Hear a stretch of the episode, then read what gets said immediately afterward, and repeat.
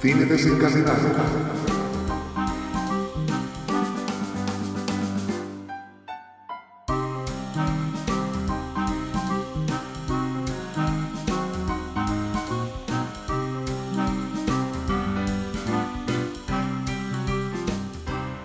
Bienvenidos, bienvenidas a un nuevo podcast de Cine Desencadenado. Hoy vamos a hablar de la serie Obi-Wan Kenobi, dirigida por Deborah Cho y protagonizada por Iwan McGregor, Hayden Christensen, Moses Ingram o Vivien Lira, entre otros.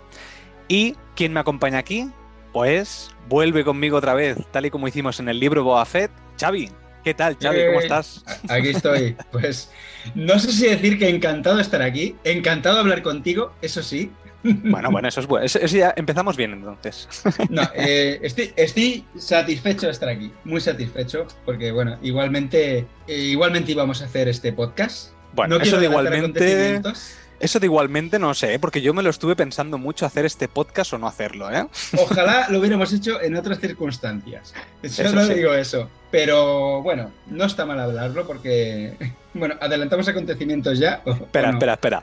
Antes de que me des tu valoración general, porque vamos a. Hoy va a ser bastante charlita, no va a ser tanto, no vamos a Sí. estar haciendo secciones y demás, sino vamos a estar bastante eh, charla, porque además estamos solamente tú y yo. Hoy Nat no está. Además, eh, no le íbamos a recomendar eh, esta serie, como podéis intuir por nuestro, por nuestro tono de voz. Así que bueno, eh, vamos a hablar con spoilers desde, desde el inicio. Y nada, si quieres empecemos ya y me das tu valoración y así ya, me, ya empiezas a entrar en, en chicha. ¿Qué te ha parecido Vale. esta serie? Pues mira, antes de decirte mi valoración, te dije que iba a volver a oír el, el- el podcast de, de Boba Fett. Ah, sí, ay, no me acordaba. Es Sí. verdad, me lo dijiste, no me acordaba. Porque, bueno, pues como está relacionado, entre comillas, pues quería ver eh, cómo era mi sensación en esos momentos, ¿no? Y hay una frase mía en ese podcast de que nos den lo que quieran, que nos lo vamos a comer, porque somos frikis, ¿vale? Todo lo que nos den, nos lo vamos a comer con patatas. Y, pero claro, yo en ese momento tenía un mega hype de que, bueno, el Mandaloriano había sido maravilloso, Boba Fett, eh, bueno, habiendo bajado calidad, eh, no estaba mal. O sea, me quedé satisfecho y yo ya pensé con mi super hype espacial que todo lo que nos iban a ofrecer iba a estar en, con la calidad como mínimo de entre Boba Fett y el Mandaloriano. Yo ya no pedía un Mandaloriano, pero al menos entre medio, ¿vale? Y lo que me he encontrado ha sido algo que no me ha gustado absolutamente. Eh, bueno, es, es difícil decir absolutamente nada, o sea, hay cosas que me han gustado, pero como hay tanta cosa que no me ha gustado de esta serie, lo que estaba bien ha menguado, lo he, lo he reducido. Mi cerebro no ha querido verlo tan bien. ¿Pero te ha gustado más que el libro Boba Fett o menos? Eh, esta serie me ha hecho eh, que me guste más el libro de Boba Fett. Pues me ha pasado lo mismo, o sea que, o sea que sí, sí, te entiendo. Sí, sí. Venga, te doy yo, te doy yo mi, mi valoración. Hay que decir que me, me pasó un poco como tú. eh, después de ver el libro Boba Fett, a mí yo dije, bueno, a ver, lo que me dé Star Wars, porque soy muy friki de Star Wars, me encanta el universo de Star Wars, me lo voy a comer. O sea, me da igual lo que me den, que yo lo voy a ver. He visto las series de animación, he visto menos los videojuegos, que no he jugado ninguno, creo. El resto, pues lo he visto todo. Y es un universo que me encanta. Entonces, em, cuando dijeron, hostia, vamos a hacer la serie de Obi-Wan Kenobi, claro, escoger uno de los personajes más importantes de la historia de Star Wars, que es Obi-Wan Kenobi, que aparecía en el episodio 4. Y Claro. encima también nos dijeron que aparecía Darth Vader. Entonces, claro, dices, hostia. eh, en, esta, en esta serie van a invertir dinero, van a invertir calidad, van a invertir muchas cosas. Entonces, el hype que yo tenía era muy alto efectivamente no me ha gustado la serie. Hay cosas buenas, yo creo que estaremos bastante de acuerdo en que hay algunas cositas Mm. que están muy bien. Incluso yo te diría que la historia en general está muy bien, pero lo que está mal es la ejecución de esta serie. Es decir, no hay emoción. Ver una pelea de Darth Vader con Obi-Wan Kenobi, que son personajes que están desde, desde el año 78, creo que es la primera película, ver una pelea de ellos dos. 77, me parece. O 77. Bueno, la cuestión es ver una pelea de ellos dos es algo que yo creo que esperábamos, porque además en esa época las peleas de espadas que habían, pues bueno, a ver, eh, la tecnología no era suficiente como para tener No, claro. una espectacularidad suficiente. Entonces, que ni siquiera una pelea de espadas de ellos me emocione, es como, bueno, aquí las cosas yo creo que no se han hecho bien. Y yo voy a culpar, y creo que la llevo culpando, pobre, hace ya tres o cuatro episodios de, que hemos hecho de podcast, creo que lo he ido soltando en algún momento porque estaba como cabreado, y es Deborah Cho.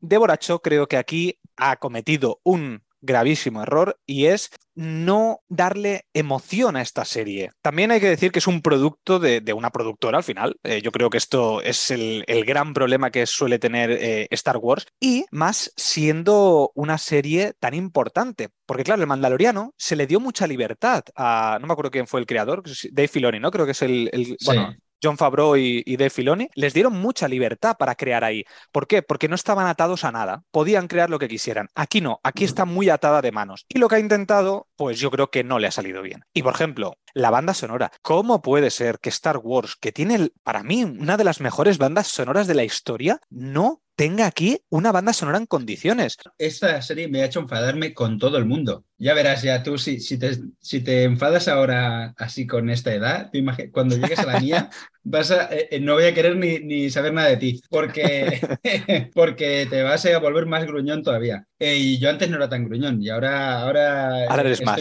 es- soy más hater ahora.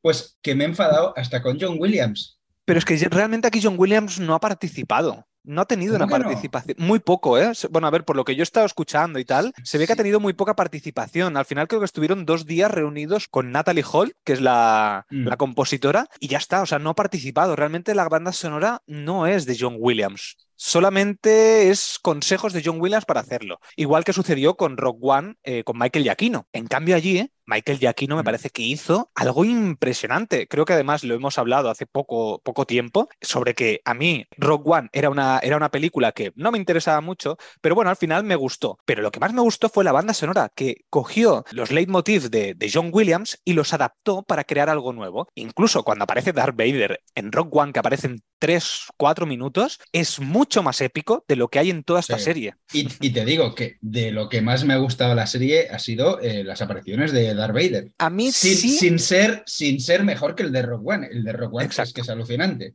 Me ha gustado mucho Hayden Christensen, pero a mí tanto Darth Vader no me ha gustado, ¿eh? Me ha gustado más cuando Mm. no es Darth Vader, sino cuando es más Hayden Christensen. se lo que pasa es que yo aquí he visto un Darth Vader eh, más garrulo, más matón de barrio, pero me ha molado. Lo que Sí, sí, no, a, a- me- a mí es, a mí eso me ha molado. Mira, hacemos una cosa. ¿Me quieres decir algo más de Deborah Cho o si quieres pasamos al reparto? No, bueno, en general, yo creo que lo que define este proyecto, así, resumiendo, es dejadez, la palabra dejadez en todos los aspectos, como si todo el mundo estuviera cansado no tuviera ganas de, hacer esto, en plan, pues toca hacerlo, pues hacemos algo, pero mal, no sé, para mí está mal eh, en todos los aspectos, en guion, en dirección, en montaje. Lo que pasa es que Deborah Chow, eh, yo creo que es de...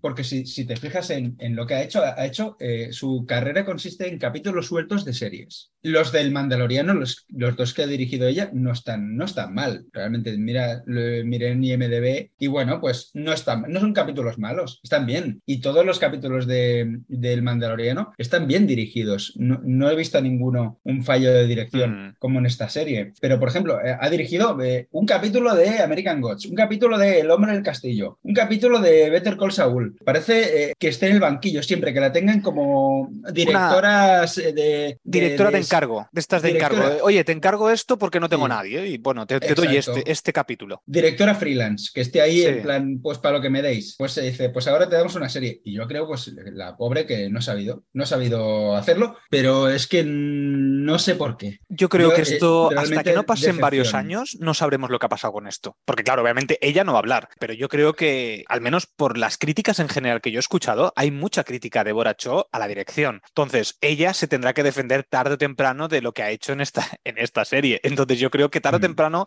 sabremos si le han dejado más o menos libertad y si es más o menos Mm. culpable. porque... Sí, pero bueno, pero, pero aún así hay cosas de guion que, que, que, no tienen ni pies ni cabeza. O sea, ¿quién ha permitido... y de dirección, pero ¿quién ha permitido esto? O sea, nadie se ha leído, se lo ha leído uno o corre, corre que toca hacerlo. Pero yo creo que no ha habido supervisión por ningún lado. Es que ni los productores habrán visto la serie hasta el día del estreno. Bueno, no. A ver, de los productores no digo nada porque tenemos un episodio 7, un episodio 8 y un episodio 9.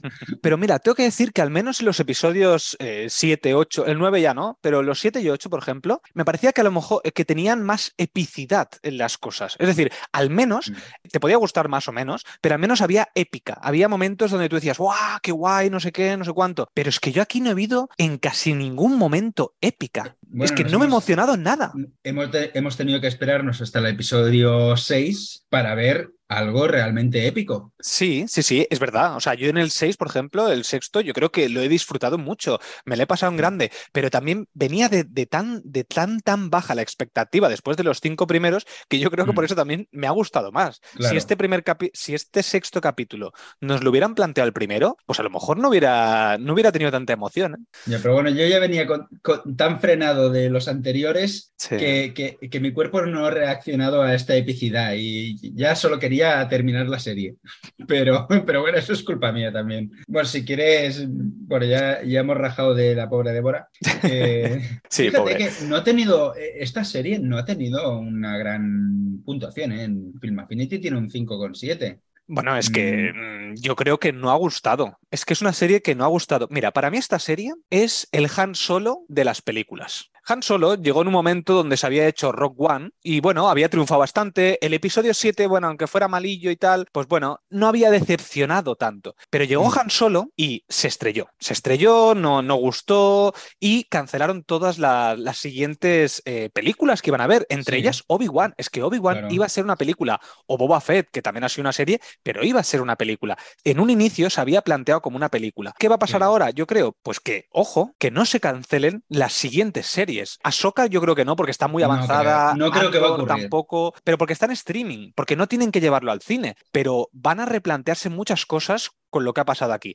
Lo que pasa que sí que es verdad que no ha sido un fracaso en taquilla o en taquilla o en Disney Plus, es que mucha gente la ha visto. Tanto como que cancelen las siguientes series o se replanteen, bueno, a lo mejor sí que le dan un toque de atención a alguien, ¿no? Porque obviamente se ha visto reducida la, calidad, pero hay mucha, aún así hay mucha gente que le ha gustado, ¿eh? Sí, sí, sí, si el, sector más fan. Yo creo que eh, depende, depende también cómo te entre la serie. A ver, yo, yo soy fan, pero no soy fanático de de Star Wars. O sea, yo si, si un producto veo que no me cuadra, eh, no digo, ah, es igual, es Star Wars, me tiene que gustar. No. Si hay algo que no me cuadra, pues lo digo. Porque a mí las incoherencias de guion y tal es, lo que me saca a mí de, los, de los productos. Hmm. A ti a lo mejor la fotografía o, la fotografía hace que te quedes, ¿no? Eh, sí, exacto. Pero, a mí es que, no sé por qué, y sí, sé que es un producto de ciencia ficción, que no debería haber tanta coherencia, pero es que hay cosas demasiado incoherentes que, que, digo que no, que, no me, que no me lo trago.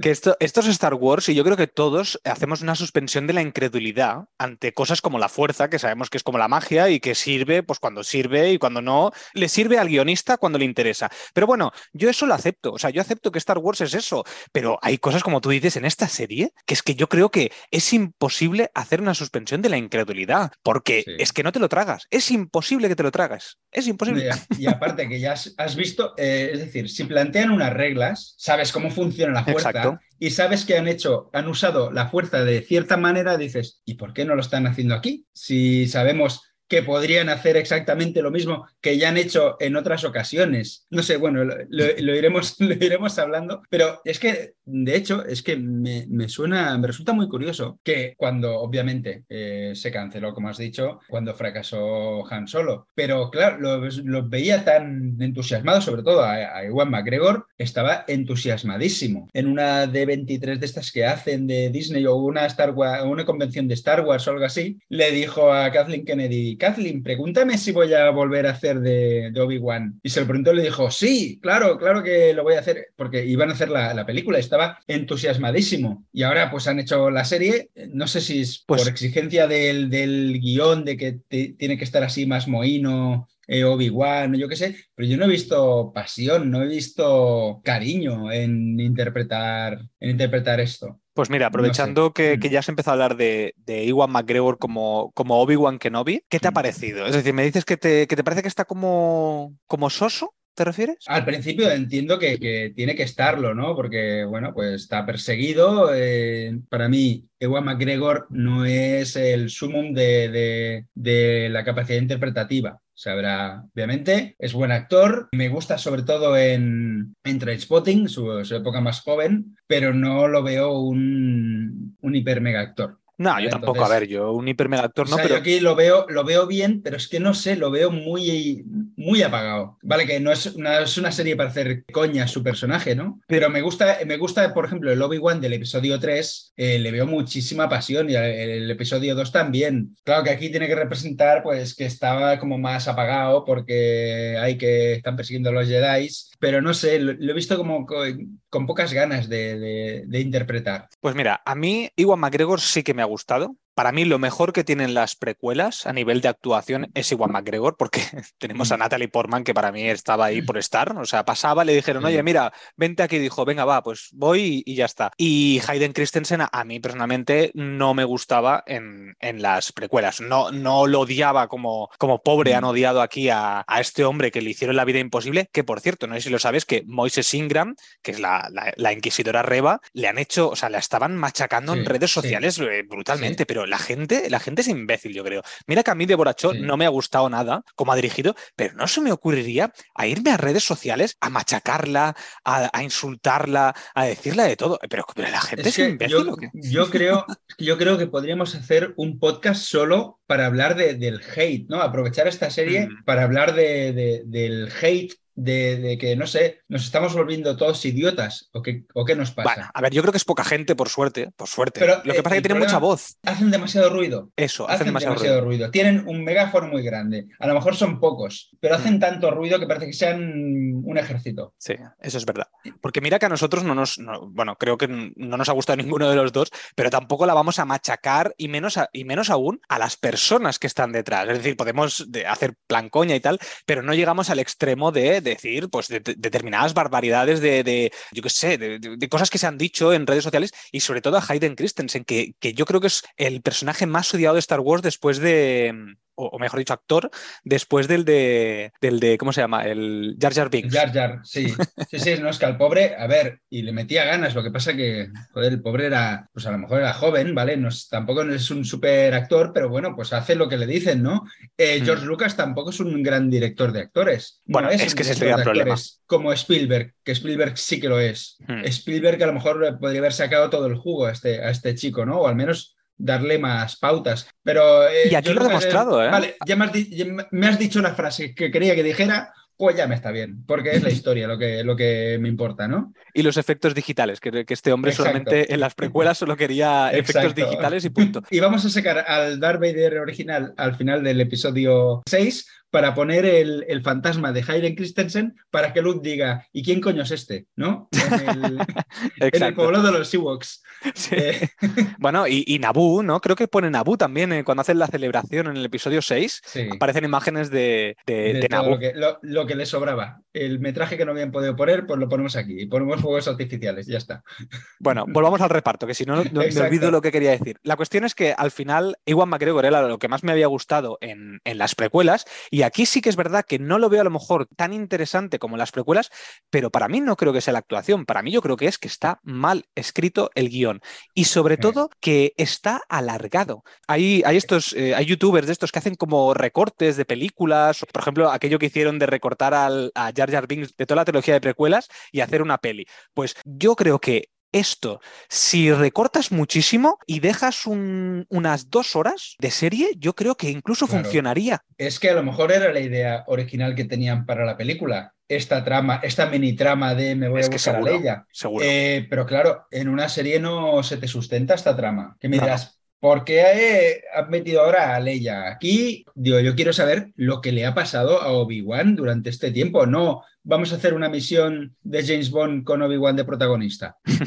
no, o sea, yo quiero que me expliquen cosas, así como me gusta que me, expandan el universo de Star Wars con series como El Mandaloriano, Boba Fett a partir de, ahora, ¿no? Que me expliquen cosas nuevas. Cuando tratas unos hechos eh, pasados, quiero que me expliques historia, no que te inventes un, voy a inventarme una trama con este personaje. No, explícame lo que le ha pasado, sus motivaciones, algo distinto. Ahora que has hablado de, la niña, la que hace de, Leia, que es Vivian Lira Blair, a mí, antes de ver la serie, no sabía qué motivación podían hacer para sacar a Obi-Wan Kenobi de, de Tatooine, porque estaba claro que no iba a pasar la serie, no iba a pasar en Tatooine. O sea, tenía que salir en algún momento afuera. En la motivación de que sea Leia la que está en peligro mientras él está cuidando a Luke y que tenga que ir a por Leia, a mí me parece un acierto de 10. ¿eh? Otra cosa es que le hayan dado demasiado protagonismo. Es decir, me hubiera gustado la motivación, pero que no le hubieran dado a lo mejor tanto peso a este, a este dúo cómico, entre comillas, porque además esto ya lo hemos visto en el Mandaloriano. Es decir, un adulto con un niño pequeño. No era necesario quizás este, este dúo. Al menos a mí no me, no me, encajaba.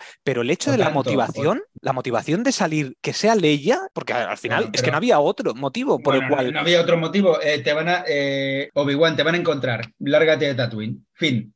Para mí no, porque mm. entonces desproteges a Luke. Y a mí eso ya, no me hubiera gustado. Es que a mí me ha gustado mucho eso, ¿eh? Es uno de los grandes aciertos para mí, que creo que yo no me lo imaginaba. Y, depende, si me hubieran puesto eso que dices tú, no lo hubiera comprado, ¿eh? Me hubiera dicho, no, ¿Vas a dejar aquí Luke solo? Pues no, el único motivo por dejar a Luke solo es porque te vayas a ver a su hermana. El, el, el problema es esto, que lo han, pues si hubiera servido como excusa en recupera a Leia y dice, pues ahora llévatelo, eh, llévatela y tal, pero es que es eso, han hecho un Mandaloriano 2.0. Mm. Vuelvo a abrir el, el, melón este del hate. Se ve que esta niña ha recibido también una de, de, odio. Mm. Que es que, mira, podríamos eh, aprovechar este, eh, solamente esta serie para hablar del odio que hay en Internet recientemente con, bueno, pues con todo, con la Gear. Esto es lo que hacen en, en el podcast de eh, que te lo recomiendo. El podcast, eh, hay, un, hay un podcast que se llama Abriendo Melones, que me está gustando mucho. Y hacen eso, aprovechan una película para hablar pues, de algo que han encontrado dentro de esa película, que no es el tema principal, pero dicen, mira, pues del gran Lebowski eh, empiezan a hablar de feminismo. Que dices, hay algo que no, que no trata de feminismo el gran Lebowski, pero empiezan a hablar de feminismo. Y luego, en, en el, por ejemplo, en, en Alguien voló sobre el cuco, obviamente sí que hablan de, em, de cómo es el trato en, pacientes psiquiátricos en, anteriormente y en la actualidad, ¿no? Y aprovechan para hacer, para hacer esto. Y mira, este, este podcast me lo descubrió el amigo Bele del grupo de Telegram, que es de Un Memento y Volvemos, de otro, otro podcast que también, que también sigo. Y mira, te lo recomiendo. Es que es esto, este podcast podría servirnos para hablar del, del hate, hablar del hate desde el hate, porque yo estoy hateando bastante de la serie. Sí, pero. queda, un poco raro. Mira, a mí hay una cosa, a mí, por ejemplo, eh, no me importa el, el hate humorístico que objetiviza cosas, que al menos es lo que yo intento eh, hacer y yo creo que tú también, que es, bueno, a ver, a nosotros no nos ha gustado, pero yo respeto que le haya gustado. Oye, me alegro por esa persona porque, joder, si la ha disfrutado, qué bien que, que la haya disfrutado. Es pero más feliz que nosotros. claro, exacto. y, esto lo hablamos en, en, Jurassic, en Jurassic World. A nosotros, a nosotros tres, a Nat, a ti y a mí, no nos gustó. Y lo dijimos en el, en el podcast. Y además hicimos una alarma antes de empezar el podcast diciendo, pues eso, oye, que no nos ha gustado, si te va a ofender que, nosotros lo critiquemos, pues oye, mejor no sigas. Yo hay películas que a mí me gustan y aparte, me conocéis lo suficiente vosotros dos, Nat y tú, de que a mí me gusta mucha basura. Y por empezar por una saga muy clara, Fast and Furious. Hay gente que odia Fast and Furious. Yo la disfruto y ya está. A mí, si, si me critican una cosa que me gusta mucho, no me importa siempre y cuando, primero, no lo hagan todo el rato machacando, insultando, ridiculizando. Justifícame el, por qué no te gusta. Claro. Y, segundo, no me llame gilipollas porque me guste, ¿no? Correcto, exacto, exacto. Porque a, cada uno le gusta lo que le gusta. Eh, estoy seguro que alguien de que nos está escuchando le haya gustado Obi-Wan y diga, hostia, pues no estoy de acuerdo con lo que vosotros estáis diciendo, pero bueno, a lo mejor me puedo pasar bien escuchando este eh, podcast y pues, riéndonos de cosas como la persecución de Leia. Y que, y, que, y que hablen en comentarios, porque a mí me encanta que me cierren la boca, a mí me encanta darme cuenta de, hostia, pues no había pensado esto, me has cambiado de opinión, es lo que más me gusta del mundo. Bueno, volvamos al redil, que siempre, siempre que estamos tú y yo además nos, nos vamos por las ramas. No me has dicho qué te ha parecido eh, la actriz. Es decir, Viven Lira. ¿Te ha gustado como Leia? A mí me ha resultado simpática la, la niña. Lo que pasa es que yo, te- yo estaba todo el rato diciendo, imposible que esta niña tenga 10 años. Es Hostia. imposible que esta niña tenga lo mismo. 10 años. ¿Y sabes qué? Que los tiene. Tiene 10 Hostia. años, igual que el niño que hace de Luke. Los dos tienen 10 años. Pero digo yo, los midiclorianos han hecho que la hormona de crecimiento mengue. Los a- midiclorianos se alimentan de la hormona de crecimiento, porque es que los veo muy peques. Sobre todo la niña, que parece tenga 6 años. Mi hija, con 7 años, es más grande que esa niña. Por Dios. Claro, claro, es que, es que a, a mí me extrañó muchísimo y fue una de las cosas que no, no conecté. Te digo a mí lo que me ha parecido. A mí me ha gustado, es decir, me ha gustado la Mm. actriz, me creo que es Leia, pero como le dan tanto protagonismo, cosa que para mí eh, debería haber sido muy inferior, es decir, más parecido a lo mejor a Luke. No, tan, no tampoco Mm. porque Luke no aparece, o sea, está de relleno. Le dan demasiado protagonismo y la hacen demasiado que hable tanto que hay momentos que se me hace un poco repelente. Sí, pero bueno, pero también podía hacerse repelente eh, Leia Organa de mayor, porque es que tiene. Lo bueno es eso, que tiene un carácter muy similar. Y Claro, pero es que es demasiado similar. Parece que no haya evolucionado después hasta el episodio 4. Y no sé, a mí Claro. me hubiera, no sé, no, no me acaba de convencer eso.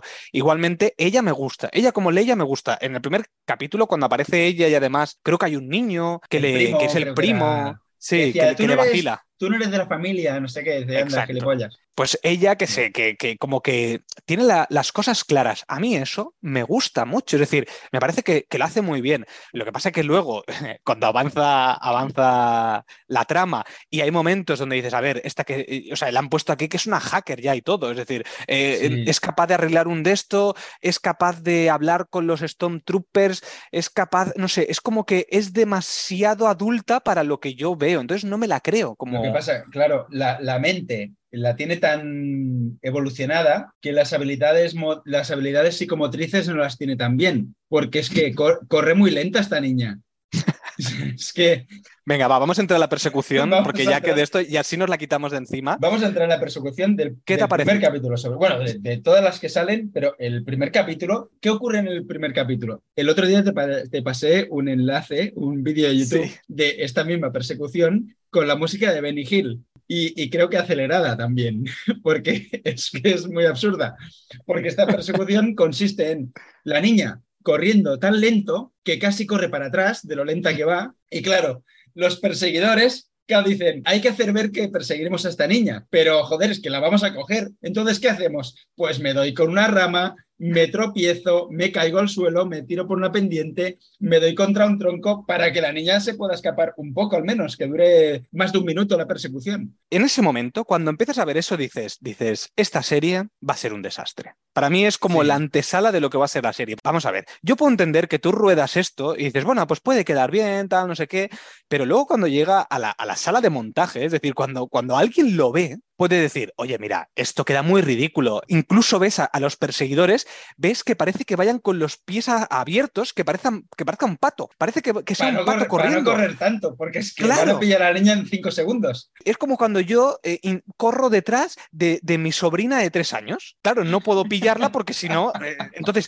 corro exactamente igual. Entonces, que yo puedo entender que cuando estás rodando eso, pues bueno, mm, al final, pues te puede pasar que te quede mal. Pero que haya pasado todos los filtros, que tiene que pasar esta serie, que habrá pasado por productores, habrá pasado por guionistas, habrá pasado, la habrá visto todo el mundo. Que nadie sea capaz de decir, oye, mira, esta persecución no funciona. Porque estoy seguro, bueno, mm, que alguien, mm, si alguien nos está escuchando y le ha gustado la persecución y le ha parecido realista o le ha parecido que está bien, por favor que nos lo ponga, porque me parece que a nadie le puede funcionar esta persecución. Es ridícula, es que es muy ridícula la persecución. Sí, sí, sí. Es, es muy Chaplin. es que Sí, que parece una comedia, es que parece una comedia una- Sí, y aparte sí. es una... yo, yo cuando lo vi es eso, es que aviso de spoiler, la serie va a ser así. Que bueno, además después en el siguiente capítulo tendremos a Leia otra vez corriendo, pe- pero esta vez al menos eh, no es tan ridícula, al menos para mí, porque al menos puede correr por debajo de las mesas. Sí que es verdad que cuando sube a los edificios empieza a saltar y Obi-Wan, que es un maestro Jedi, no es capaz de, de cogerla, también me parece que es absurda, está- pero, está pero la primera... Está mayor Obi-Wan. Y una cosa te voy a decir de la edad de Obi-Wan. Porque cuando vi que hacían esta serie, ¿ves? A mí me gustan las cosas que me callan la boquita y hoy he descubierto una. Y es que, claro, yo digo, pero ¿cómo, no va, cómo van a hacer que Ewan McGregor tú lo ves y dices, vale, está mayor, pero es que este tío es súper juvenil, tiene un aspecto muy juvenil. No me cuadra con el aspecto anciano que tiene eh,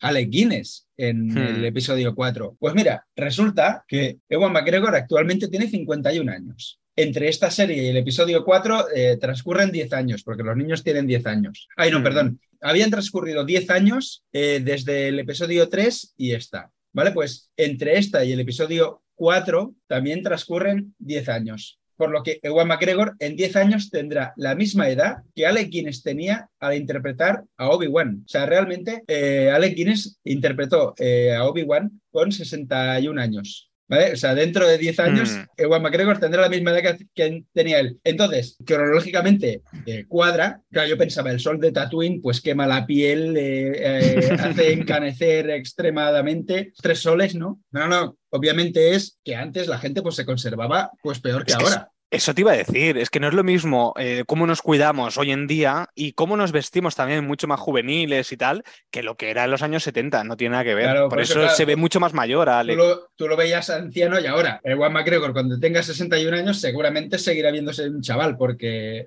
por genética y, y por cómo somos ahora, ¿no? El eh, claro ejemplo es Tom Cruise. Eh, bueno, sí. Pero lo que pasa es que Tom Cruise tiene, tiene ayuda. No sé si del Botox o de la cienciología o qué. Pero, no, no, pero, pero ese tío, yo, yo quiero, quiero una cuarta parte de la agilidad que tiene Tom Cruise con, con la edad que tiene. Pues sí. Eh, bueno, de esto que estás diciendo, en Rebels, lo que pasa es que no quiero hacer tampoco spoiler de la serie de, Rebels, pero bueno, hay un momento que aparece Obi-Wan Kenobi con otro personaje muy famoso de, la, de, la, de las precuelas de Star Wars, y ahí, eh, es animación, eh, ojo, es animación, pero ahí tiene un aspecto entre Iwan McGregor y Ale Guinness. Es decir, mm. está muy bien hecho y me cuadra bastante con la historia. Entonces, obviamente, a ver, son actores diferentes, tampoco podemos hacer mucho, pero bueno, se han esforzado al menos en intentar que la edades más o menos concuerden. más o menos está, está bien, y ya eso, que, que, yo al principio hateaba mucho, pero ¿cómo lo van a hacer si es que está súper viejo en, en el episodio 4? No, no, pues realmente es coherente. A mí, ¿ves? La coherencia me mola. A mí, a mí también estoy, estoy de acuerdo. Bueno, y más cositas, van.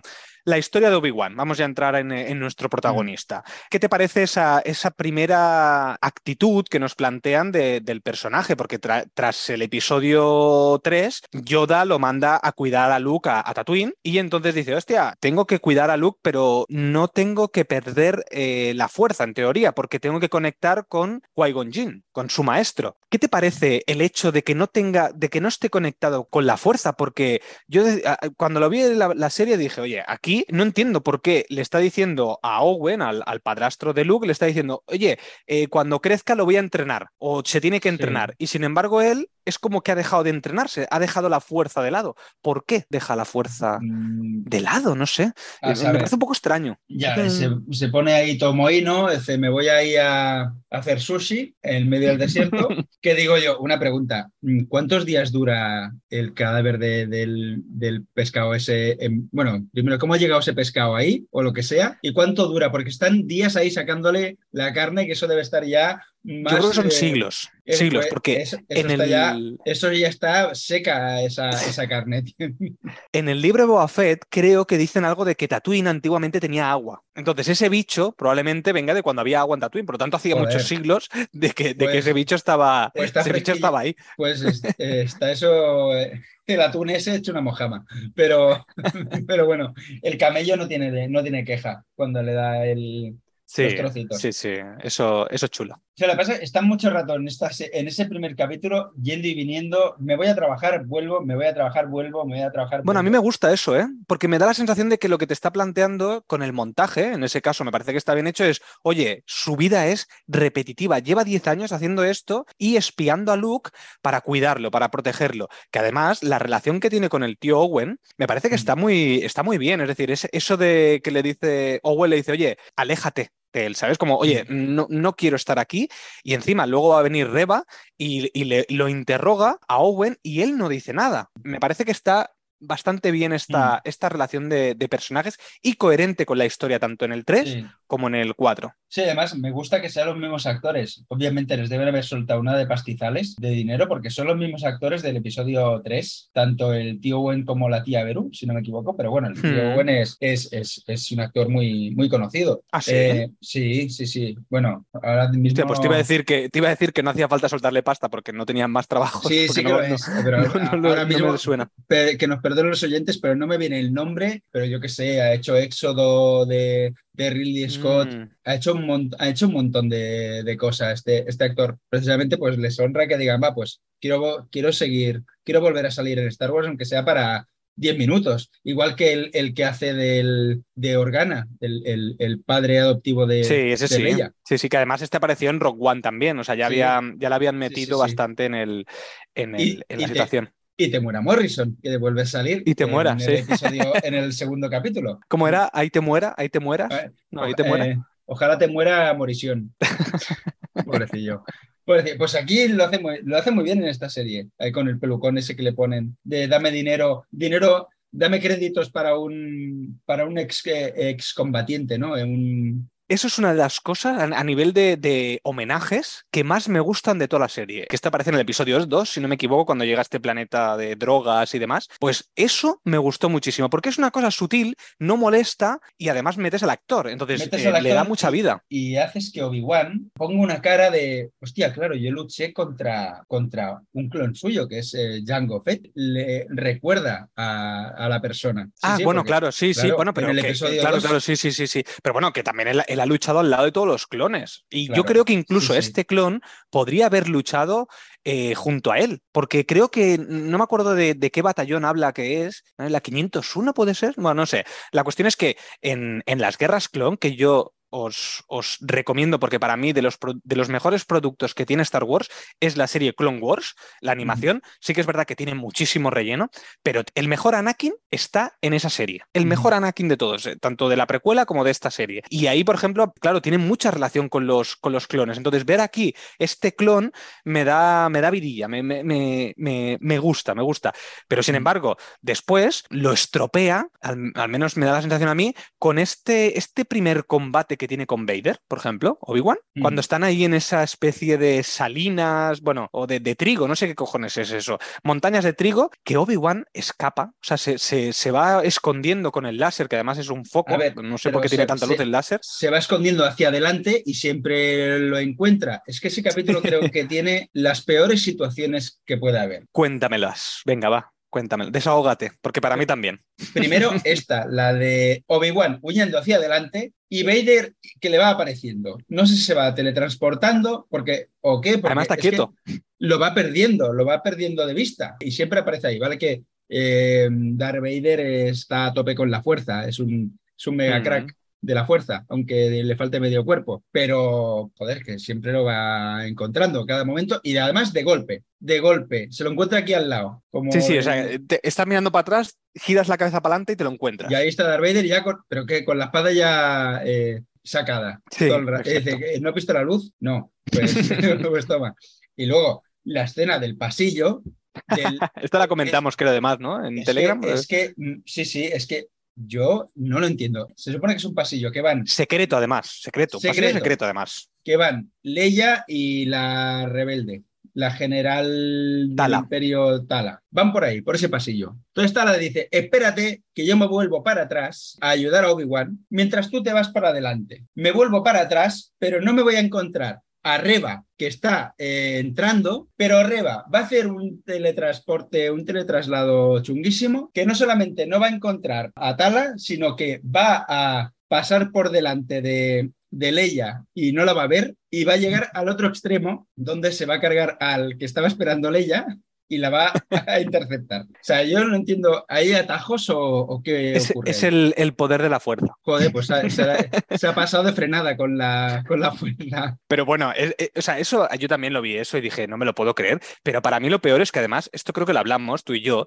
y es cuando está en esta pelea con, con Obi-Wan, que además Obi-Wan está como muy, muy débil, que, que también nos están planteando, oye, esta no va a ser la última pelea, sino que va a haber otra Sí, pelea, que me parece bien. Ahí lo han nerfeado. Correcto. a- se ha autonerfeado él. Exacto, es como que está muy débil, entre- porque aún no está con esa unión con la fuerza. Pero bueno, Es eso a mí que- me parece bien. Está depre. Está de pre- Exacto, está- aún, aún, no es, aún no es un Jedi de nuevo, sino que está eh, como en su entrenamiento. Pero claro, la manera que tiene Darth Vader de, de humillar a Obi-Wan, que me parece muy bien, que es eh, meterlo en el fuego como le pasó a él y quemarlo y demás, pues me parece genial. Pero que después Tala aparezca así por arte de, de magia lo rescate y que Vader se quede mirando al fuego sin hacer nada, yo dije, pero a ver, esto espero que me lo expliquen en el siguiente episodio, cosa que no explicaron jamás. eh, ¿Por qué leches Vader deja huir a Obi-Wan? ¿Qué es? ¿Porque lo quiere seguir persiguiendo para seguir humillándolo? Bueno, puede ser, no te digo que no. Pero si se los está- Stormtroopers pero si llevaba 10 disparando. años, si llevaba 10 años eh, buscándolo, Buscándolo, exacto. No sé, a mí eso me pareció ridículo. Digo, y, y después veremos la fuerza que tiene Vader, es decir, que después es capaz de tirarle en el último capítulo una montaña encima a Obi-Wan. ¿No es Mm. capaz de apartar ese fuego? Quitando un poquito las brasas. mm, No, sé, algo. No sé, a mí esa pelea me pareció con unas conveniencias de guion Sí. brutales, brutales, Sí, sí, sí. brutales. Brutales. Es que no, no, Sí. no, no. Es, es comulgar con ruedas de molino y Ah. yo, pues con eso, pues no puedo, la verdad. Luego de, vemos que ya deja de estar un poco más, un poco mohino porque ya secuestran como dos veces a, a Leia, o sea, no Sí. paran de secuestrarla y de torturarla o se supone que la torturan, vete a saber, es que no sé, no queda claro si le han hecho algo, le van a hacer algo o, o- o qué, porque siempre es que Leia está en una silla, ahí coloca, en plan... Es verdad, es verdad. En el episodio 2 es cuando la secuestran estos, estos drogadictos, entre comillas, porque tienen así pintas de, Sí. de drogatas o camellos, y luego lo Por- vuelven a secuestrar. Por eso corrían, por eso corrían así, pues estaban ahí con, con toda la dosis metida. Es verdad, porque además son estos, son los mismos. y luego la vuelve a secuestrar eh, Riva, en este caso, Mm. que luego vamos a ver la incursión, la incursión, una de las incursiones míticas de Star Wars, que es hacer una incursión en un centro de mandos de, de- los Stormtroopers, que además los Stormtroopers, como siempre, son ridículos. O sea, no apuntan nunca, no aciertan ni un puñetero disparo, pero bueno, eso ya es, es mítico. Ojo, que la escena de la Orden 66, que considero que es la mejor de toda la serie, la escena en la que eh, los niños con los mini padawanes Mm. eh, se intentan escapar con una, con una Jedi que los está entrenando del ataque de, de los clones, precisamente. Que, y de Anakin, ¿no? Que y, está- y- y de Anakin, claro, son los Mm. clones eh, eh, liderados por, por Anakin. Esa escena, que me parece que es, es como abre la serie. Sí, sí, es como abre, Exacto. o al menos de las primeras que hay. Sí, Sí. Pues esa escena me parece genial. Y ahí sí que ves a los, eh, a, a los Stormtroopers. Bueno, No, sé- pero es que estos no son son, Stormtroopers, ah, son claro, eran clones. los clones. Bueno, Claro. pero luego, luego hace- le hace- les hacen el, el upgrade, ¿no? De, bueno, eh, upgrade. Te cambiamos el, el uniforme y te quitamos la puntería. No, pero no son los, ¿No? no son los, ¿No no son son los clones. Los Stormtroopers son, son, son civiles. Son, Vale. por ejemplo, eh, Finn, Ah. ¿no? Que se llama Finn, en, en el episodio Es 7, verdad, 8 y verdad. 9, era un Stormtrooper. O sea, que los han Los clones los sacan. Sí, le- por, les han hecho por eso está pidiendo, está pidiendo dinero en uno de los, de los Yo pensaba que, que los algunos pidieron. los mantenían y pensaba que Hombre, los mantenían algunos. Algunos sí que mantienen, porque además ¿Cómo en la serie de Bad Watch, eh, la Mm. remesa mala, que creo que se llama aquí, en Bad Watch aparecen una serie de clones que, claro, los, los eh, son rebeldes, pero hay alguno de ellos que se quedan con, con estos, que por cierto vale. sale la segunda temporada en septiembre, creo, por ahí. Pues, ¿Y la recomiendas esta de Bad Watch? Esta no tanto, esta no la recomiendo tanto, está bien, es, sigue mucho Clone Wars, al final es, es como si fuera una octava temporada de Clone Wars, porque es muy parecido el diseño Vale. y todo es muy similar.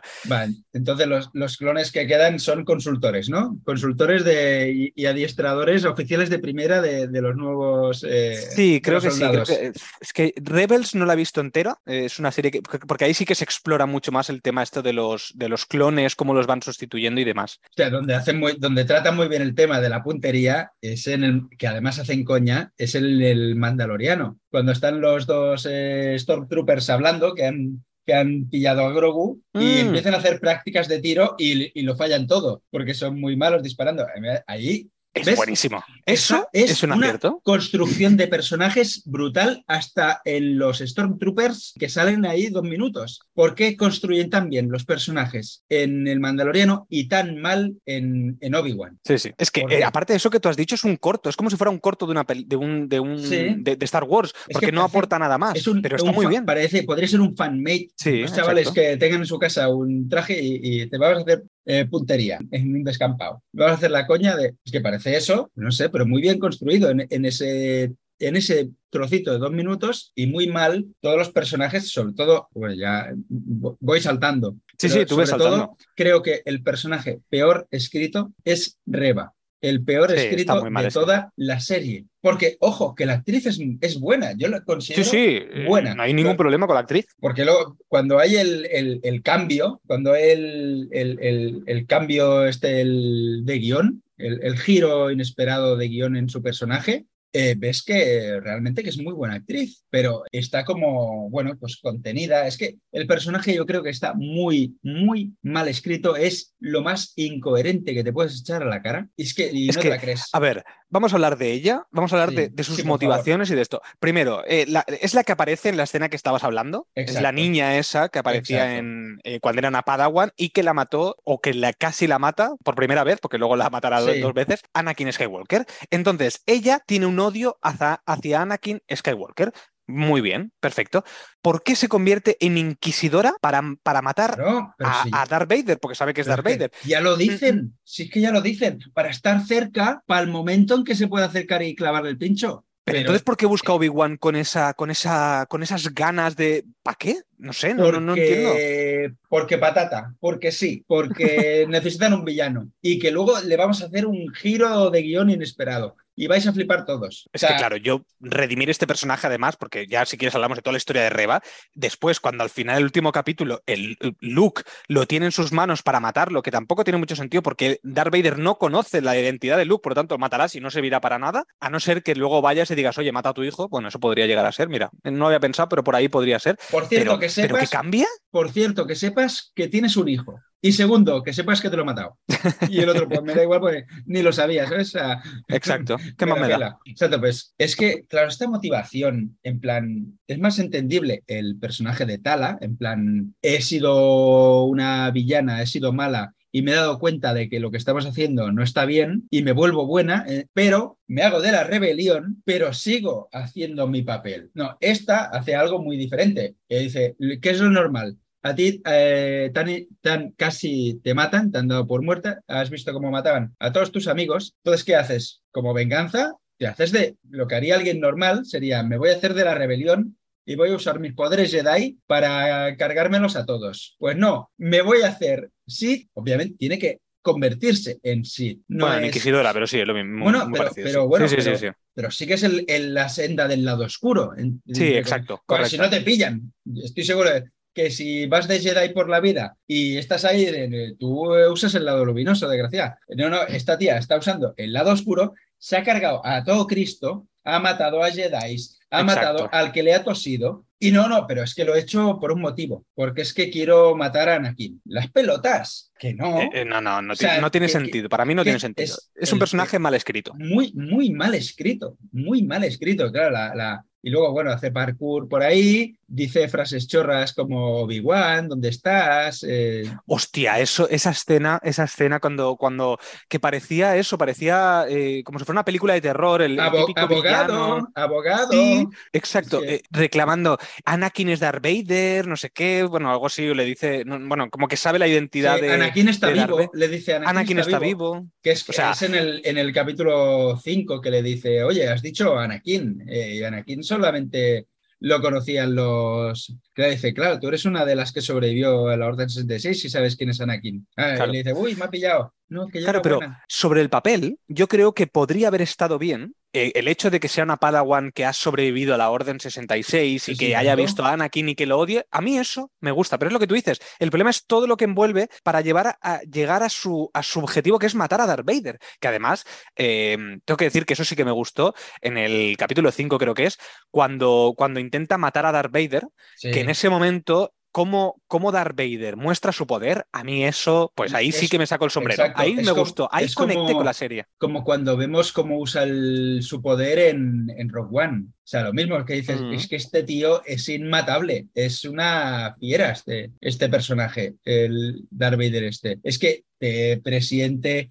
le vas a matar y que te para, te para el, el arma, te, para el láser. Es, es chunguísimo de matarse el, el enemigo final eh, de juego más, más chungo que hay. Pero el problema de esa escena, además, es que sí, o sea, a mí esa, escena me, gusta mucho y tal, pero no entiendo por qué Darth Vader sabe todo lo que sabe, porque en teoría sabe que ella la quería matar, ¿no? Eh, eh, él, lo sabe y por eso después, cuando la mata, entre, entre comillas, porque luego va a sobrevivir absurdamente por segunda vez cuando le han clavado un sable láser, la han atravesado, cuando Qui-Gon Jinn no sobrevivió, pero bueno, em, ¿qué iba a decir? Ah, eso. Entonces, eh, eh, eh, ¿Por qué Darth Vader sabe que Riva era aquella niña que estaba siendo una Padawan y por qué la tiene tan cerca? ¿Por qué la hace inquisidora poniéndole, poniéndole un pin del palo? Oye, mira, tú eres ahora la inquisidora. Ya está. Porque sí, has, matado al gran inquisidor. De repente aparece el gran inquisidor, que además se supone que es un gran villano, porque en Rebel sí que sale este gran inquisidor,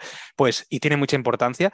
Y aquí de repente aparece aquí detrás, sí, ya lo sabíamos, todo estaba meditado. ¿Por qué? No entiendo nada. Que llega el tío ahí sin tope recuperado. Es que además eh, en esta serie es la, serie de, los atravesamientos. Primero arriba de pequeña, que dices, mira, eh, me he cargado a los demás te ha atravesado con un sable, con un láser, que del diámetro, yo que sé, un diámetro de 5 centímetros, te echa un agujero en el cuerpo de 5 centímetros, atravesándote todo el cuerpo, primero que no te has muerto. Luego te, deja una cicatriz ahí de la hostia, o yo que sé que lo han hecho, le habrán, no sé si le habrán puesto un, un aro ahí, no sé, un tubo que le atraviesa el cuerpo, o no, eh, se lo han cosido, yo que sé, pero es que de mayor te vuelven a atravesar por el mismo lado, que dices, eh, joder, matarme ya, cabrones. Eh, no me hagáis esto otra vez, que duele mucho. Y se lo hacen también al gran inquisidor que luego llega ahí, hola, ¿qué tal?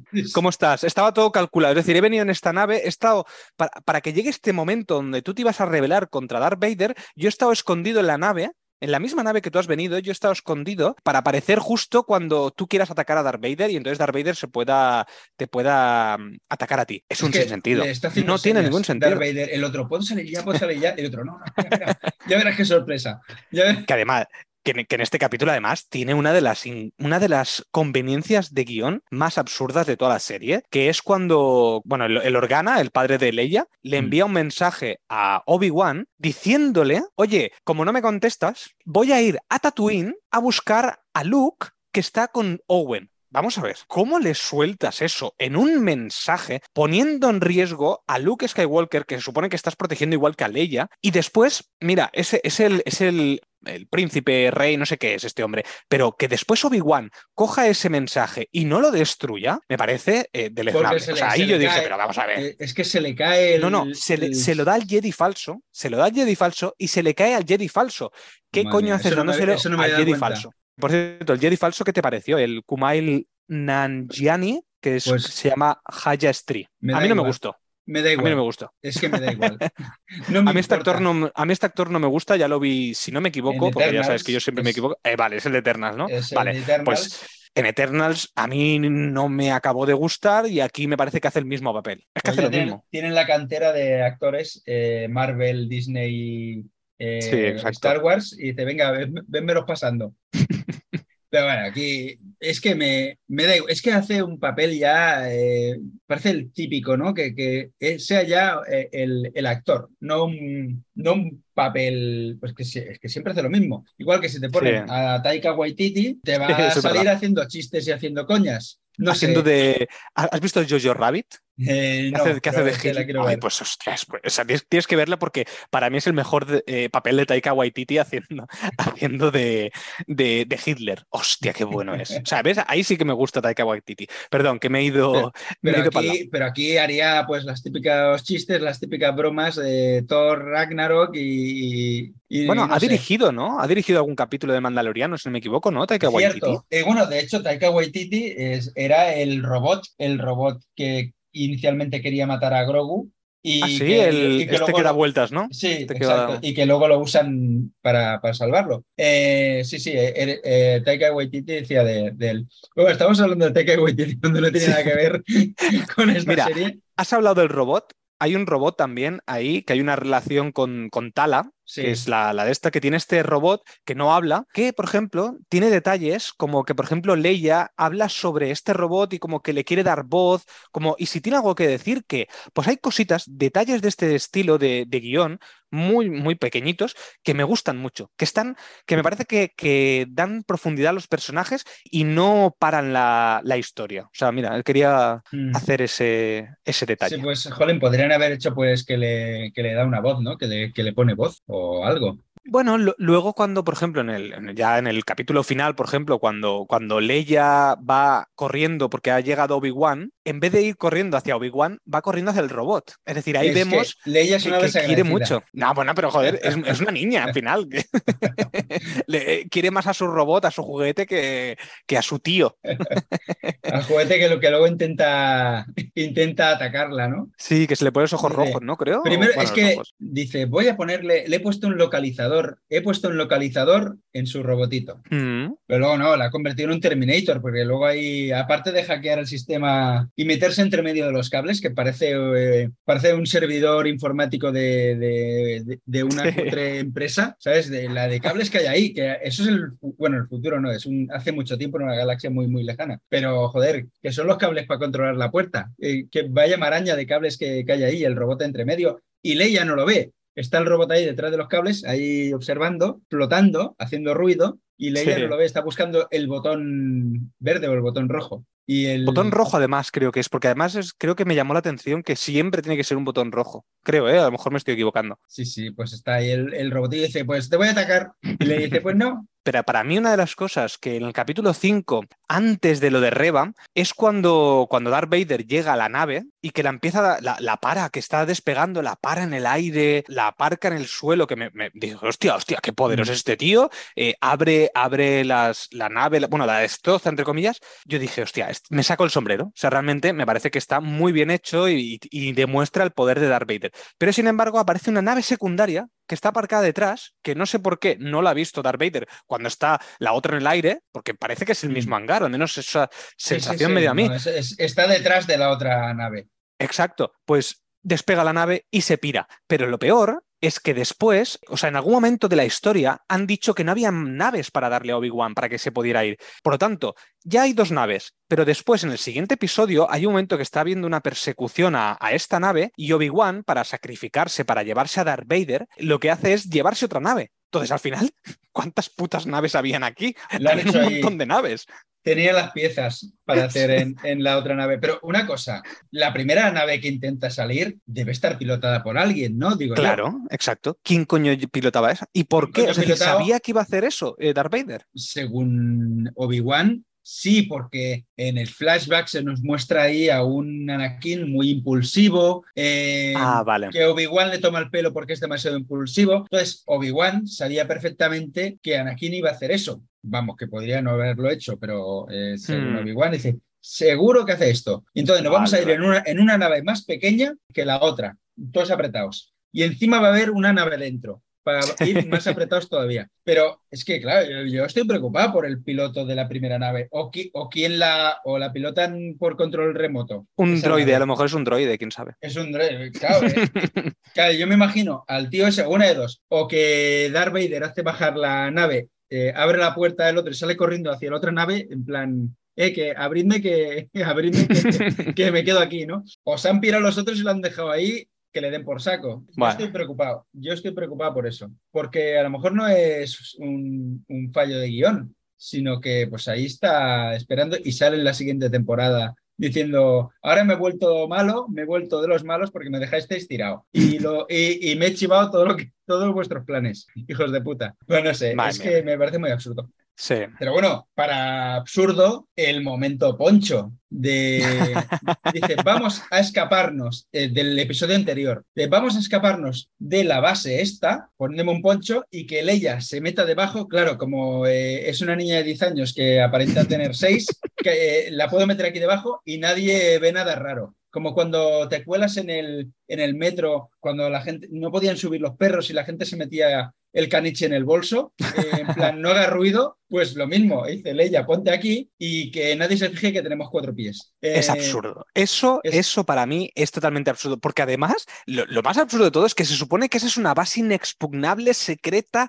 Bueno, o sea, es, es como el, el mayor sitio donde nadie puede entrar. Y entra Tala, primero para entrar ya, Tala ya dice, no, no, yo soy tu superiora o no sé qué le dice. Van a pase, pase, señora, no hay ningún problema. No, pero luego le dicen, pero no aquí, no aquí, tú no eres, eh, vamos a comprobarlo. Y bueno, le dejan pasar, no sé, no me acuerdo ni por qué, le dejan pasar y tal, pero luego es, vamos a irnos de aquí, vamos a pasar por el medio de todo el mundo, en vez de ir por un ladito, oye, vamos a hacer ver que tenemos que mirar algo en una esquina y nos vamos por al lado. No, no, vamos a ir por el medio y cuanta más gente nos encontremos, mejor. Y además, una cosa, ¿por qué en el episodio 4 hacen algo tan chulo como lo de Obi-Wan diciendo, estos no son los androides que eh, vais buscando, y aquí Obi-Wan no puede hacer trucos mentales, mm, bueno, se supone que está menos nerfeado, ¿no? Porque ya ha pasado un ratito. ¿Por qué no hace trucos mentales? Joder, ¿por qué no han hecho que, que haga trucos mentales para escaparse? Claro, es que eso es lo que pasa, que yo, yo con Star Wars eh, ya, me lo tomo como eso, pues es eh, la fuerza siempre ha sido la conveniencia del guion. Entonces, en ese caso, por ejemplo, a mí es una cosa que no me molesta, a pesar de que sé que, a ver, es una absurdidad, porque es lo que tú dices, eh, y no solamente en el episodio 4, es que en el episodio 2 también Obi-Wan hace lo mismo en un bar, que el tío que le quería vender droga le dice, no, esto tú no vendes droga, vete a, a vender caramelos, eh, ¿sabes? O sea, lo ha Sí. utilizado más de una vez. No es que en el futuro lo haya aprendido, sino que lo ha utilizado antes y después, pero aquí no. Pero bueno, eso yo, yo ahí sí que no, no, no me quejo por ese, por ese motivo. Pero, ¿Y qué más? ¿Qué más te iba a decir? Te iba a decir algo. Eso, el CGI. Bueno, el CGI, más que el CGI es cuando vemos esta escena, esta, esta escena de Obi-Wan y Hayden Christensen, bueno, Anakin Skywalker cuando son jóvenes, yo en el primer momento que veo eso digo, me canta el CGI una barbaridad, pero resulta que no es CGI, resulta que es Bueno, maquillaje. Tiene que haber un poco de rejuvenecimiento. Pues está muy mal hecho el rejuvenecimiento, no me digas que no. Hemos visto Luke Skywalker en El Mandaloriano Mm. 2 y está mejor hecho que Hayden Christensen en esta película. A ver, Mm. mejor hecho, entre comillas. Es decir, yo le veo que está mucho más mayor. Pero no te creas, no está muy... A ver, yo he visto esa escena eh, con la pantalla partida por la mitad, en plan, vemos al Hayden Christensen tal y como está ahora y como era antes, está mayor, pero yo le he visto poco trabajo de CGI ahí. Lo que pasa es que canta porque sabes que no es así. Canta porque sabes que no es joven. No lo sé. Ta- también creo que canta porque todo lo que es el envoltorio de, de lo que hay en la imagen es muy de las, del- del ataque de los clones, es decir, CGI a mansalva el paisaje. Entonces, a lo mejor también me canta por ese lado. Quizás me estoy quejando por quejar, pero a mí. En el momento que yo veo eso, me sacó un poquito. Porque además no fue Hayden Christensen el que me hizo daño a los ojos, fue las entradas de Ewan McGregor. Me dio la sensación de que aquí las entradas tiene como si fuera una peluca metida puesta o que tiene demasiadas entradas. No sé, me cantó más Obi-Wan que Anakin, ¿eh? No sé por Pues qué, yo, no sé, a lo mejor es problema de mío, ¿eh? Obi-Wan, Tampoco... de Obi-Wan no me, no me fijé. De hecho, a lo mejor es porque yo ya estaba tan en plan, porque esto es en el episodio quinto, si no me equivoco, ¿no? Sí. Es que los dos últimos, los dos últimos los vi ya en plan, por favor que acabe esto. Entonces ya me dio un poco igual si el CGI estaba más o menos. Hmm. Mira, pasemos ya al último capítulo, porque así ya vamos, ya vamos encaminando la recta final. ¿Qué te parece el último capítulo? Para mí es mi preferido. Creo que aquí se redime bastante la serie. Creo que si juntas el primero y el último y metes escenas entre medio y, y lo acabas de hilar, puede salir una película mínimamente potable. Mm. Porque esta pelea me gusta mucho, me gusta mucho cuando le rompe la, la máscara a Darth Vader y vemos a Hayden Christensen, vemos su cara debajo, la máscara, todo, me parece que está muy bien hecho y la pelea en sí, con Obi-Wan recuperando esa postura que hacía así, con, con el sable de luz por encima de la cabeza y, y señalando con los dedos, a mí eso me gustó mucho. Sí, es, es el que menos mal está, por así decirlo. Y, Pero, y- y- claro, y por- perdón, y porque recupera también la banda sonora. Por primera vez escuchamos el tema de la fuerza y escuchamos la marcha imperial. ¿Cómo puede ser que tenemos a Darth Vader y no hemos escuchado la marcha imperial en los cinco primeros capítulos? Yo que soy un friki de, de la marcha imperial porque me encanta, hasta, hasta la tenía en el, en el móvil de, de tono, en cinco capítulos que no aparezca, yo decía, ¿pero por qué? Coño, que sois la misma factoría, que sois Disney, que sois. No suena en el, eh, eh, no suena en el 4, no suena en el 4 cuando No. eh, Vader va por Reba. Puede sonar notas o puede sonar Me había parecido. trocitos. Igual que, por ejemplo, en El Señor de los Anillos, eh, Gollum tiene algunas notas parecidas a los hobbits, pero no es Mm. el mismo tema. Pues aquí Sí. no nos meten la marcha imperial hasta el capítulo 6. Que ojo, si esto hubiera durado dos capítulos y que me esperas al final de- de- del, segundo capítulo porque le da más solemnidad a Darth Vader, pues bueno, te lo compro. Pero aquí, que dura seis capítulos, para mí no tiene sentido. Mm. Bueno, ¿qué te parece Ya. el capítulo? Y más, y más que bueno, es el capítulo de, de caneo, de, de- de venganza de Obi-Wan, ¿no? De ahora soy yo el que te parte la madre aquí. Sí. Eh, porque bueno, bueno, ojo, eh, sí que es cierto, empieza Darth Vader tirándole la montaña, haciéndole de Ah. todo, poniendo la mano en el suelo, haciendo un agujero para que caiga Obi-Wan. Es muy, joder, es muy Goku. toda Sí, esta sí, sí. lucha. Eso es chulo. Eh, Sí, sí. Está bastante bien y además vemos ahí un empoderamiento Jedi luego de Obi-Wan que se acuerda de que sabe usar la fuerza Mm. y sale de, del hoyo ese en el que lo ha metido Darth Vader, sale ahí con las piedras flotando y empieza a lanzar las piedras. Esa escena es muy chula, pero joder, que yo quería esto ah, desde Sí. el principio, coño. Yo también, exacto. Pero bueno, a ver, que no, no está mal, no está mal y está bien eh, lo que le dice. Cuando le rompe el casco dice, anda, que este, que sí, que sí, que, que es Anakin, madre mía, cómo se quedó de tostadito en, ahí en Mustafar. que, qué cabrón también mm, Obi-Wan en Mustafar, que ves que está sufriendo, el otro ahí quemándose, oye, clávale, córtale Claro, la cabeza. mátalo. Ya, pero Rematar. matar, matar a tu hermano, porque al final eran como hermanos, era. Sí, me- mejor, mejor dejarlo que se queme vivo, sí, sí, mucho mejor. y que se convierta en Darth Vader. Que por cierto, Exacto. cuando, cuando se despide o de esto, le llama Darth. Eh, Que eso a mí me gustó porque en, la, en el episodio 4, si no me equivoco, ya sabes que mi, memoria es muy mala, pero si no me Sí, equivoco, le llamaba Darth. eh, Darth Sí, porque le dice, Decirle ahora Vader. soy un- dice, antes era el aprendiz y ahora soy un maestro. Y Eso le dice en el episodio 4. ¿no? En el episodio Vale, 4 sí. le dice, sí, eres un maestro del mal, Darth. Le llama Darth en esa peli y en esta serie, en este Mm. capítulo. Y Anakin le dice, en este capítulo, le dice, tú no mataste a Anakin, fue Vader. Creo que le dice algo así. Mm. Entonces, me, me gusta porque justifica un poco por qué en el futuro, en el episodio 4 y demás, Obi-Wan lo trata siempre como que Darth Vader no es Anakin Skywalker. Sí, O sea, pero lo aquí- justifica bastante. Aquí hay otro fallo de guion entonces. ¿Sí? Porque ¿Cuál? entonces luego, porque luego a Luke le dice, tú mataste a mi padre, y dice, no, yo soy tu padre. Eh, Y aquí está diciendo, sí, yo he matado a Anakin Skywalker. Que le diga, Ah, pues sí, amigo. pues sí, yo lo maté, yo lo maté, realmente lo maté. Bueno, Bueno, es una, Pero bueno, es una eso es- sí, pero es una frase que dice un bueno. personaje. Bueno, sí, pero bueno. Pero claro, pues- es una frase tan importante que aquí dice, no, no, sí, yo lo maté. Sí, lo sí. que me joroba de coherencias de guion, porque al final otra, otra incoherencia de guion, no, de, no en sí de esta serie, sino de cara a las siguientes pelis, es que, a ver, Leia es una tía muy inteligente, ya tiene 10 años, con 10 años tienes un montón de recuerdos. No es que hay que tenía 3 años y no tiene recuerdos, no. Con 10 años tienes un mogollón de recuerdos. Sabes quién es Obi-Wan. Te ha salvado la vida dos o tres veces. Ya no sé cuántas veces le ha salvado la vida en seis capítulos. Sí que es cierto que en el episodio 4 dice, ayúdame Obi-Wan, eres mi única esperanza. Ayudaste a mi padre en las guerras clon. Vale que en este capítulo sí que le dice, vamos a mantener esto en secreto, ¿no? Pero Hmm. joder, que cuando muere Obi-Wan en el capítulo 4, a Leia se la sopla, pero tres pueblos. sí, que creo que va a consolar a Luke, ¿no? Creo que se va a consolar a Luke en vez de consolarse de ella. Que has matado a, eh, han matado a uno que conoces desde hace dos días, eh, Luke. Bueno, le regaló el avioncito ese, pero poco sabía Sí. de Obi-Wan. Sí, le conoce como el viejo Ben, tal, pero no debía Sí. tenido mucha, mucha relación. Pero Sí. joder, ella, que ha tenido esa relación, que luego diga, pues se ha muerto este, te consuela a ti y a mí me la sopra y luego ya se pone a hacer cosas de vamos a disparar a los tíos estos, le da igual, no sé, Sí, no, eso es verdad, eso es verdad. Pero bueno, a ver, sí. Pasa que sí, sí, sí, no te digo que no. Lo que pasa que, claro, a ver, eh, intentas jus- eh, intentan justificar algo que no se había hecho en ese momento. Es que no se había pensado ni que Darth Vader iba a ser el padre. Entonces, demasiado bien me parece que está justificado, ¿eh? Al menos a mí.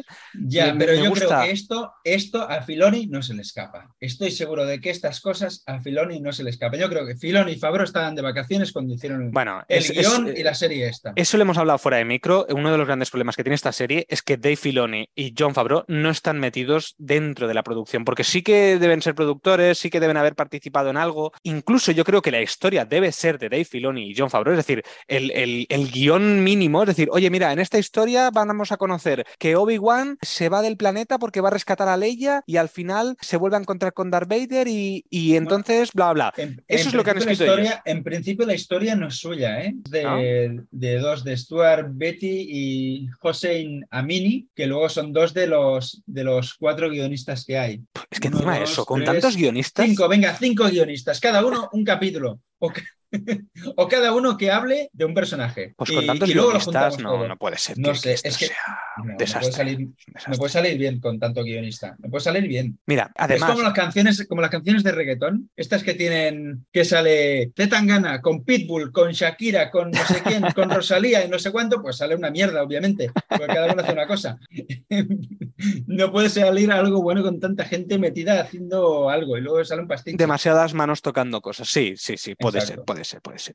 Bueno, ¿qué te iba a decir? Vamos para una última cosa, que era cuando está la inquisidora Reba, que se va al planeta de Tatooine, que va ahí Luke y entonces, bueno, rescata, mm, bueno, se redime como personaje y decide no matar a Luke porque no quiere ser como Darth Vader. Bueno, a mí no me convence, pero bueno, acaba siendo. No me convence, pero bueno, hace una buena actuación la. Eh, sí, sí, eh, es que a mí ella, eh, a mí ella no me ha molestado, no creo que la haga mal. A ver, no me ha gustado, pero porque tampoco me ha gustado el personaje.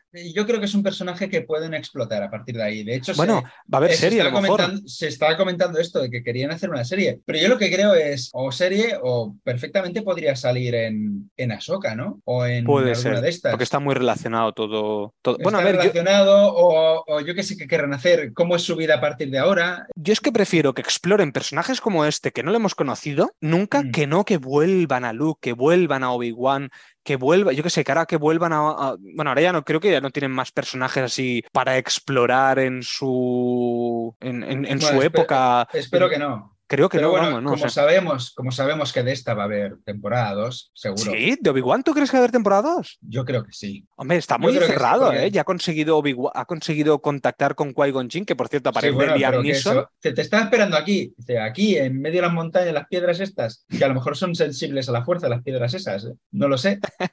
bueno, Liam Neeson, o sea, eh, Qui-Gon Jinn teóricamente no había completado su formación, es decir, no tiene mucho sentido que aparezca aquí, pero bueno, no sé. Eh, supongo que, eh, por, la última frase de Yoda en el episodio 3 de tienes que entrenarte para estar no sé qué, bueno, algo así le dice, pues puede ser. no, lo sé, dice, mira, va a aparecer aquí Qui-Gon Jinn, te va a decir no sé quién eres, pero cuando te encuentre te mataré. Liam Neeson en todas las películas Por cierto, que, está haciendo. Hablaste de, del. Esto no tiene nada que ver con el podcast, pero bueno, hablaste en, los estrenos, creo que fue, que hablaste de, Liam Neeson, de, que amenazaba a una persona del público, que le pedía que amenazara. Lo vi y dije, hostia, qué bueno, qué bueno es Liam Neeson amenazando gente.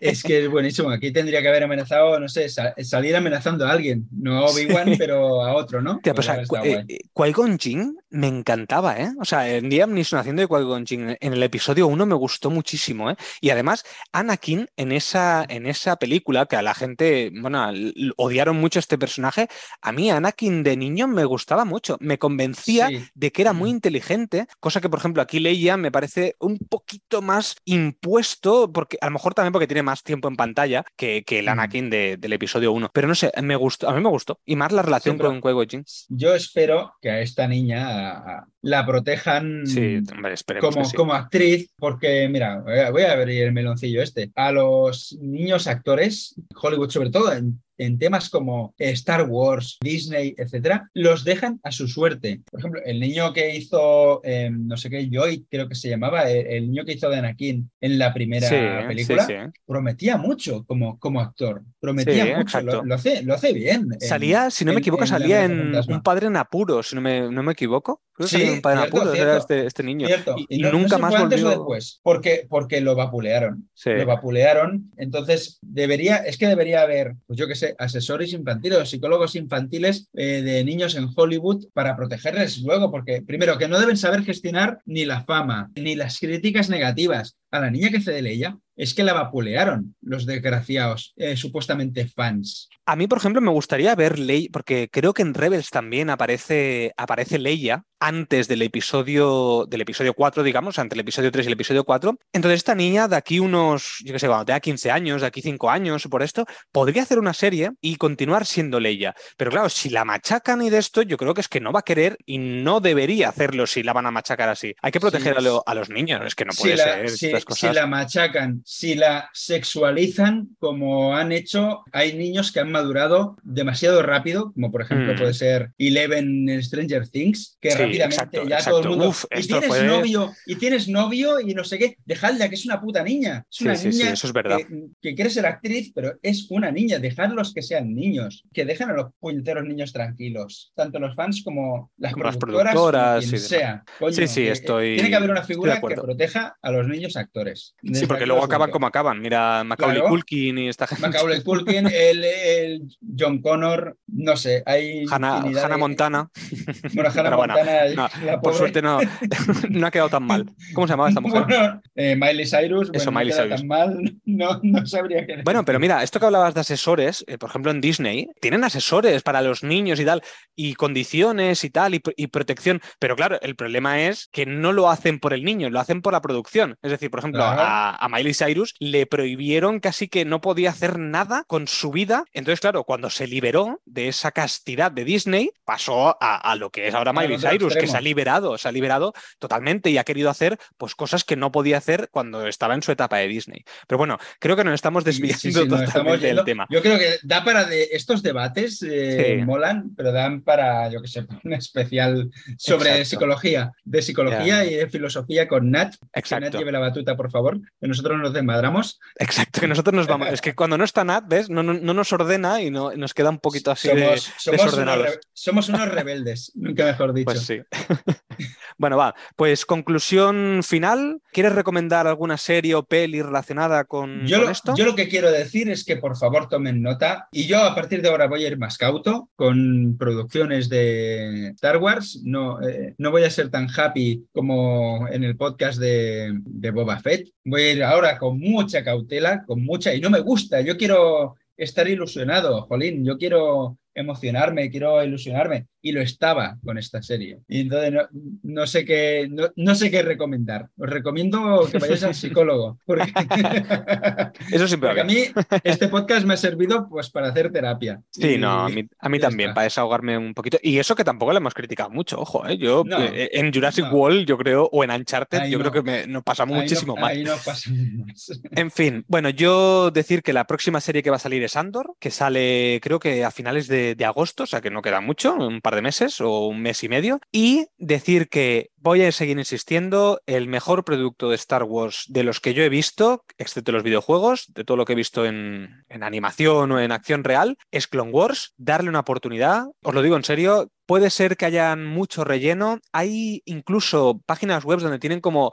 capítulos importantes. Veros aunque sean los capítulos Vale. importantes porque son Sí. muy interesantes. Además, Yo- no es, es una además- serie autoconclusiva en 3-4 capítulos, por ejemplo. Más Clone Wars, la de 3D, ¿no? Porque hay una de animación 2D eh, inicial Bueno. de hace muchos años. La que Eh, dura muchas temporadas porque había una película que hicieron. mm, Y luego hicieron la animación. Y luego la animación ha ido cambiando un poquito. Pero, Vale. pero solo hay una, una serie, serie, eh, solo hay una, que es Clone. Pues buscaré, buscaré estos capítulos eh, importantes y sí que me Mm. los veré, porque la verdad es que con lo que quieren sacar ahora, que si de Es que es eso. que si, que si Ahsoka, que si no sé qué. Ahsoka, por ejemplo, es que está en Clone Wars. Toda la evolución Claro. del personaje de Ahsoka, que es un está todo en Clone Wars. Y en Rebels, por ejemplo, yo Rebels no la he acabado de ver, me cansó un poquito más, pero la, que, la quería acabar de ver. Pero Clone Wars tiene mucha más, más chicha que servirá Mm. para futuras series, como puede ser la tercera temporada del Mandaloriano, que hablan de Mandalor, por ejemplo, del Mm. planeta de- del Mandaloriano. Pues estas cosas se explican en, en la serie de Clone Wars. Vale. Pues yo, pues sí, me, me veré estos capítulos de Clone Wars. Y sí, a Ahsoka, aunque esta ya pega un bajón, le tengo ganas a Ahsoka. Yo creo que Rosario Dawson no va a dejar que hagan basura. Espero, por Eso favor. espero yo también. Bueno, Xavi, que vaya muy bien. Oyentes, nos vemos. Igualmente. Adiós. Un saludo. Adiós.